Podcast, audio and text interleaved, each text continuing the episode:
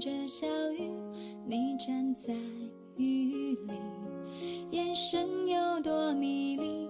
第二次见你，是否上天注定？寂寞的夜里，就有了一个你。深夜里，有你的气息。晚上好，我是 T Y。你在等我吗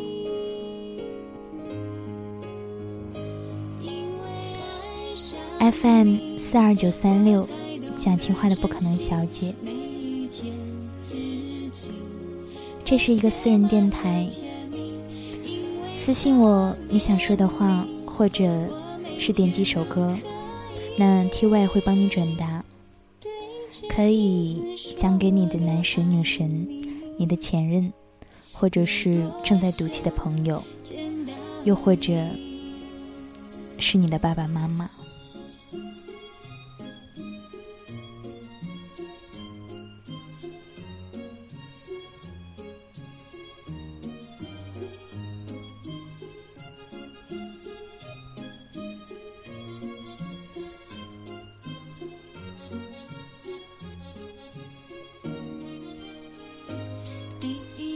这一期给大家分享的故事来自豆瓣，烟波人长安。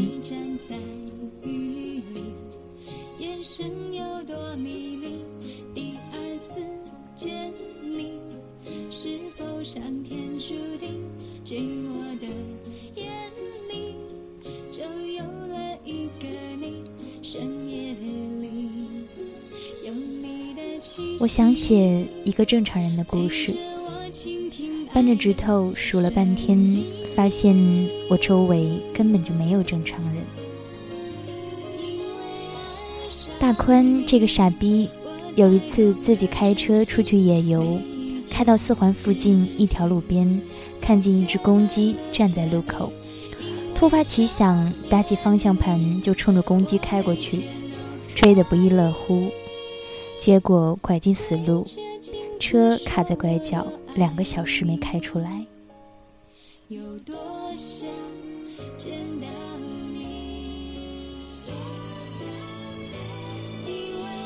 锤子是个蠢蛋，自从大学和大宽试图组乐队未果后，坚持觉得自己有乐器方面的天赋，报了一个钢琴班，学了三个月，五线谱还认不全。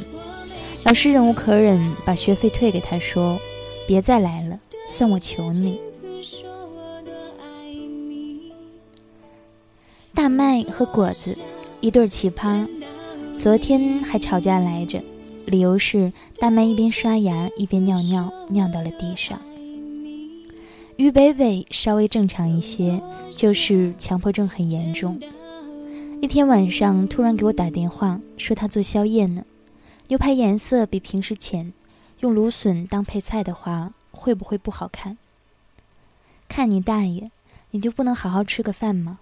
凌晨三点抽什么风？老子要睡觉啊！刚挂了电话，好不容易睡着，丽丽又打电话过来。我家洗衣机坏了，丽丽喊，按钮按了好几遍都没反应。大姐，你插电了吗？我问。被他们这一折腾，全无睡意，抓过手机来上网，打开微博，第一眼就看到八月发的一条。不知不觉已经在一起三年，谢谢你，谢谢我们。底下是他和萝卜在伦敦的一张合影。呸！大半夜秀恩爱，比美食党还可耻。再一想，我至今单身。凌晨自己躺在床上刷微博，明早还要起床赶地铁，活不下去了。关掉手机，睡觉。愣了一会儿，又把手机打开，找到八月的那条微博，在下面加了一句评论：“祝天长地久。”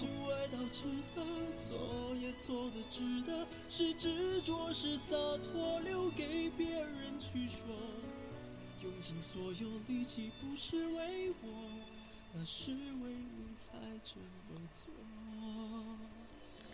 我和八月在一次聚餐上认识，学姐刚刚和锤子确立关系，两人叫我出来吃火锅，我毫无戒心的去了，去了才发现，发现旁边坐着一个陌生的女孩，齐肩发，齿白唇红，眉目分明。学姐介绍说，这是我嫡系学妹八月。我嗯一声，继续毫无戒心的坐下。无意中看到学姐和锤子偷偷对视一眼，目光闪亮，看得我俩腿一软。这俩混蛋肯定没带钱，我心想，一边死死攥住钱包，万一最后需要我付账，我就装死。一顿饭吃得紧张兮兮，我拼命想怎么才能保住我的银子，而学姐不停地找话说，基本上都和八月有关。八月特别有才，学姐说，文章写得很感人，你应该看看。哦，咦，这些羊肉真新鲜，锤子帮忙递一下。八月成绩也很好，学姐又说，年年奖学金，想不到吧？这么漂亮的姑娘还是个学霸。哦，撒尿牛丸好难吃，不会真的放了尿吧？八月还会弹吉他呢，学姐接着说：“哦，我还会说相声呢，你们要不要听一段？”八月单身呢，学姐对我挤挤眼。哦，我也单身呢，所以是来交流经验的嘛。中间八月起身上厕所。学姐双眼炯炯，看八月走远了，就问我：“你觉得怎么样？”“什么怎么样？”“哦，这家火锅店还行，以后可以常来。”锤子踹了我一脚，“我靠，没带钱还这么嚣张，信不信我真装死？”后来我才知道，学姐本来是想撮合我和八月。你人挺好的，八月也挺好的。应该在一起，学姐说。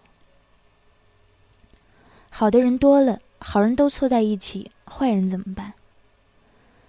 所以最后我还是辜负了学姐的美意。学姐一个月没理我，但这并不妨碍八月变成我们这小圈子的一员。渐渐的，只要我们聚餐，都会叫上他。八月确实很优秀，追她的人也很多。不过八月一个都看不上。我想要一场轰轰烈烈的爱情，八月说。这些轰轰烈烈包括：表白的时候要在宿舍楼下点一圈心形的蜡烛，大喊“八月做我女朋友吧”三声。但他就是不出现。等到大家都丧失信心的时候，他悄悄从另一侧走过来。原来他一直在人群背后藏着，或者追求者给他写一百封情书，用绳子穿起来，挂满学校的主路。他从第一封开始看起，每一封都是动人的情话，看到最后一封，两人牵手在一起。还有，谈恋爱之后，每个节日都要有礼物，要别出心裁。八月说。求婚必须要在圣诞节，要在大广场上雇很多群众演员，人手一把玫瑰，把我们簇拥在中间，鼓动我嫁给他。每次他说完这些，饭桌上都是一片死寂。哎呀，这个饭馆好热啊！大宽擦掉满头的冷汗。是啊，吃凉菜喝啤酒还能这么热，没天理啊！我也擦掉满头的冷汗。然后我们悄悄结账走人。女人太可怕了，大宽愣愣地说：“对，我表示赞同。单身是正确的。”大宽愣愣地说：“对，我表示赞同。要不我们搞基吧？”大宽还是愣愣地说：“你他妈离我远点儿！”我警惕的和他保持开一段距离。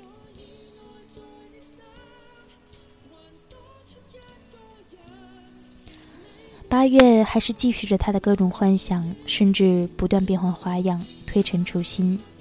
后来最新的一个版本是两人一起欧洲自由行玩一个月，追求者在每一个城市的地标建筑前求一次婚，回来在北京机场求最后一次答应。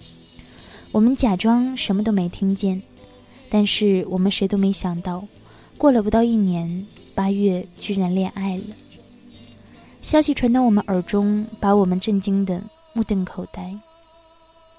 最让我们震惊的是，学校里风平浪静，没有发生任何类似宿舍楼下点蜡烛、聚众表白，或者情书挂满一路的大事儿。唯一算得上轰动的，一个艺术系学生把自己脱光了，躺在教学楼前面，说要赤裸裸的感受地球母亲。八月一定是想出了别的方式，我们猜，但是以我们的想象力。只能想到男生以炸掉学校为筹码威胁八月，从了他这一个可能。八月救了我们一命啊！大宽愣愣地说：“靠，想想都后怕。”八月听说后笑得前仰后合：“神经病呀你们！”他说：“什么事儿都没有。”八月又说。他表白，我答应了，简简单单。我们不死心，姓什么叫什么，哪个系的？我问。男的女的？大宽问。你为什么答应他？学姐问。八月突然严肃起来，三缄其口，不说话。后来他还是告诉了我们。半年前八月回了一趟老家，他舅妈查出来为癌晚期，癌细胞扩散的很凶猛，几乎没有手术的可能。一个月下了两次病危通知书。八月回去的时候，舅妈已经住院三个月，人瘦成一把骨头，时常陷入昏迷，连说话都困难。两口子没有孩子，八月舅舅辞去了工作，一天二十四小时在病床前陪护。虽然八月的爸妈都想过来帮忙，但舅舅坚持守在医院里，晚上就睡在病床旁边的椅子上。我不在，他不放心。舅舅说：“他其实做不了什么，只是每天给舅妈擦擦身子，偶尔舅妈清醒的时候。”和他说说话。八月的妈妈担心舅舅自己的身体，带着八月隔三差五去看看。去的次数多了，八月注意到，病床的床头柜上好像永远摆着一碗鸡汤，早晨是热的，晚上就冷了，没有人动。舅妈会吃吗？八月自言自语一样问。不吃。舅舅坐在一边说：“就给他闻一闻。”他年轻的时候最馋鸡汤，每天闻闻，说不定就不走了。舅舅又说：“八月听着，眼泪差一点涌出眼眶。”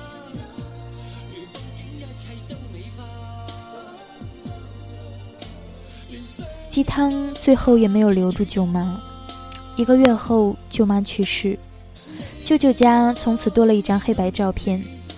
照片前仍然每天放着一碗鸡汤，他每天下午往照片前一坐，好几个小时，不停和照片里的人说话。四十几岁的人像是一夜间跨入了老年，脸上看不出悲喜。八月有时候去看看他，也不知道该说些什么。有一天中午，他忽然接到舅舅的电话，电话里舅舅听上去有些紧张。八月啊，你有空吗？能不能帮我买几支玫瑰带过来？大宽一下坐直了身子。舅舅要二婚了，他兴高采烈地问。没有人理他。八月一头雾水，但还是飞快地出门，在楼下花店买了一大把玫瑰，赶到舅舅家。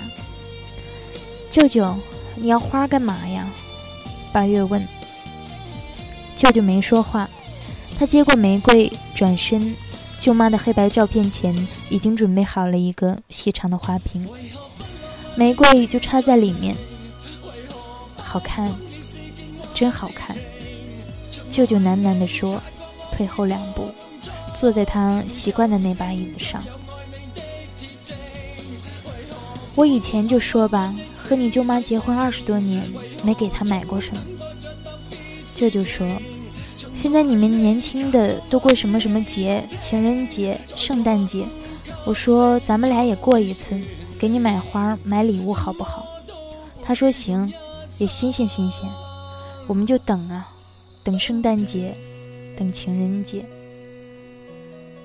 可一个还没等到呢，他就走了。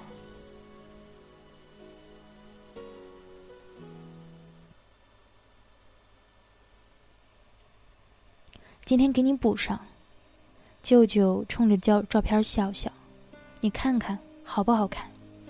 让八月说好不好看？八月没说话，站在门口一动不动，眼泪含在眼眶里。哎，我是真想他。舅舅又说，转头看着卧室。你舅妈说，我们俩刚认识的时候觉得我丑，结果有一天下大雨，他没带伞，我骑着车子去接他。就这么喜欢上了。这么多年，什么大事也没碰上，平平淡淡过来。早晨一块上班，晚上一个做饭，一个刷碗。没说过我爱你，说他干什么？不说就不爱了。简简单单的就过不了一辈子。舅舅停顿了一会儿，眉头慢慢皱起来。眼角有了泪花。八月啊，你说他怎么就走了呢？他等一等我也行啊，就那么着急，是不是因为我不送花生气了？好，我送，以后每年我都送。那你回不回来？说完最后一句，舅舅已经眼泪横流。你回不回来？他看看照片，颤抖着问。八月再也忍不住，泣不成声。我们默默听着，没有人说话。八月说完，眼圈通红，学姐把脸埋在胳膊里，身子一抖一抖，锤子抱着他的肩膀。那你谈恋爱又是怎么回事儿？我愣愣的问。八月突然破涕为笑。八月说：“男生叫萝卜，干净、瘦、沉默而木讷的一个人。他回家前，他们班和计算机系的一个班搞了一次联谊，萝卜就在那个班上。整个饭局，萝卜一句话都没说，一直埋头吃饭。”也不喝酒，包括八月在内，不少人喝多了，一群人玩传酒杯游戏，酒杯停在谁面前，谁回答一句问题。轮到萝卜，有人问他在场的女孩他最喜欢谁，萝卜看都不看，指了指八月。大家就撺掇他向八月表白，不等萝卜说话，八月先喊了一句。你要是真喜欢我，陪我上三个月晚自习，我再考虑。酒桌上的话，没有人当真。第二天，八月睡醒了，自己都记不起来说什么了。但是萝卜记着，他真的陪八月上了整整一个月的晚自习。八月一开始只是不忍拒绝，后来和萝卜多了些接触，觉得。这个人虽然话少，但是聪明而细心。有段时间八月睡不好，再去晚自习，桌上就多了一盒牛奶。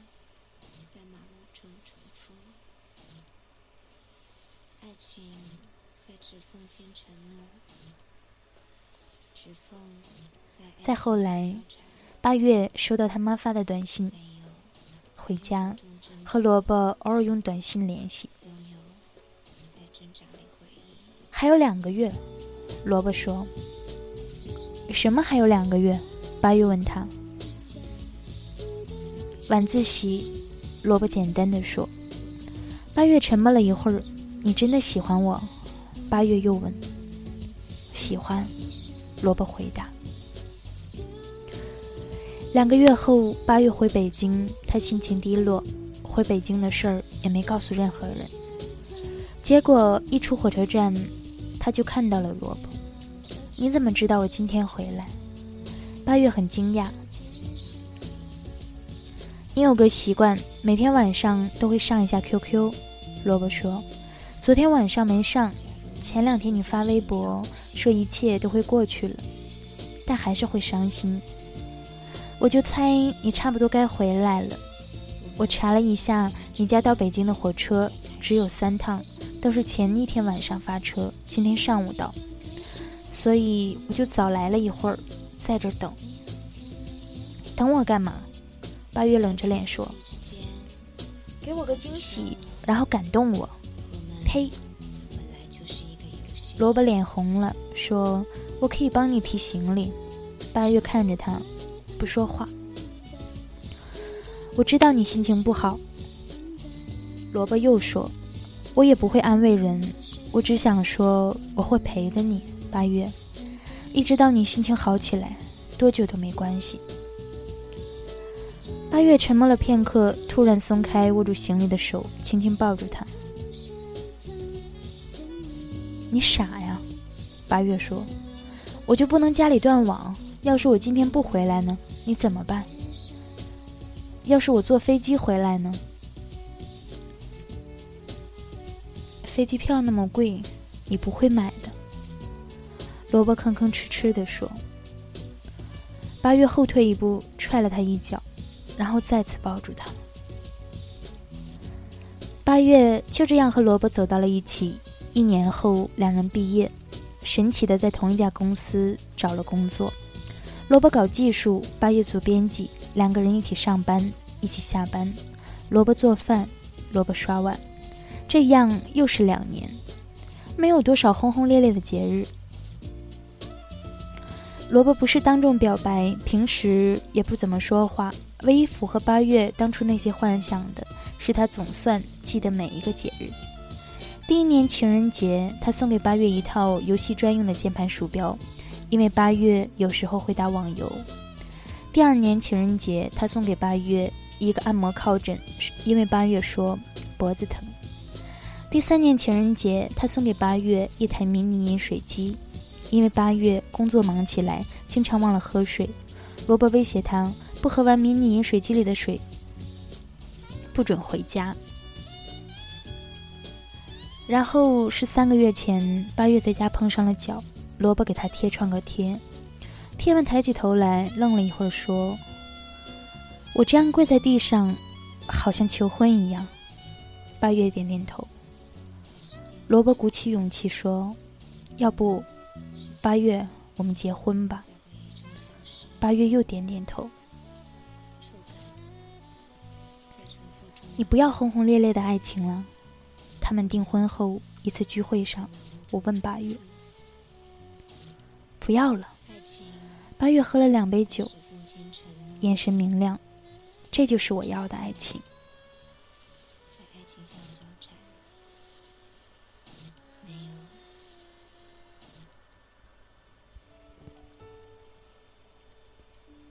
那天，我听着舅舅在舅妈的照片前说了那么多话，忽然就想明白了：两个人平平淡淡也是可以在一起的呀。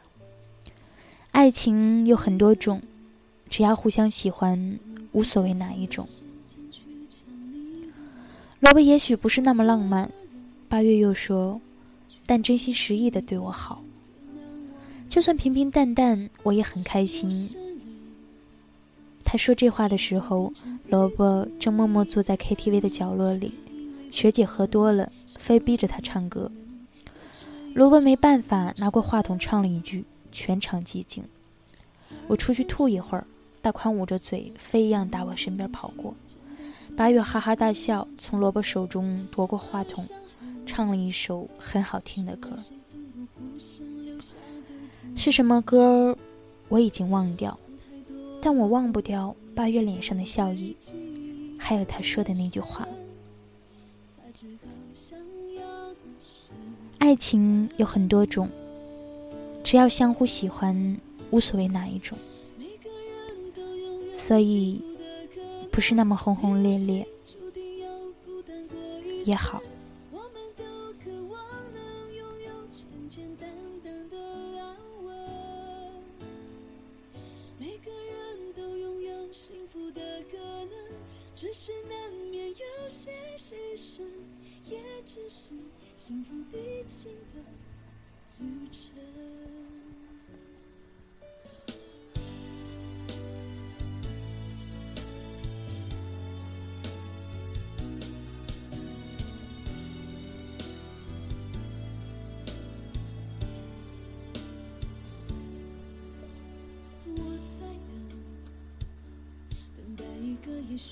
二零一四年六月六日。我在哈尔滨，跟你说晚安。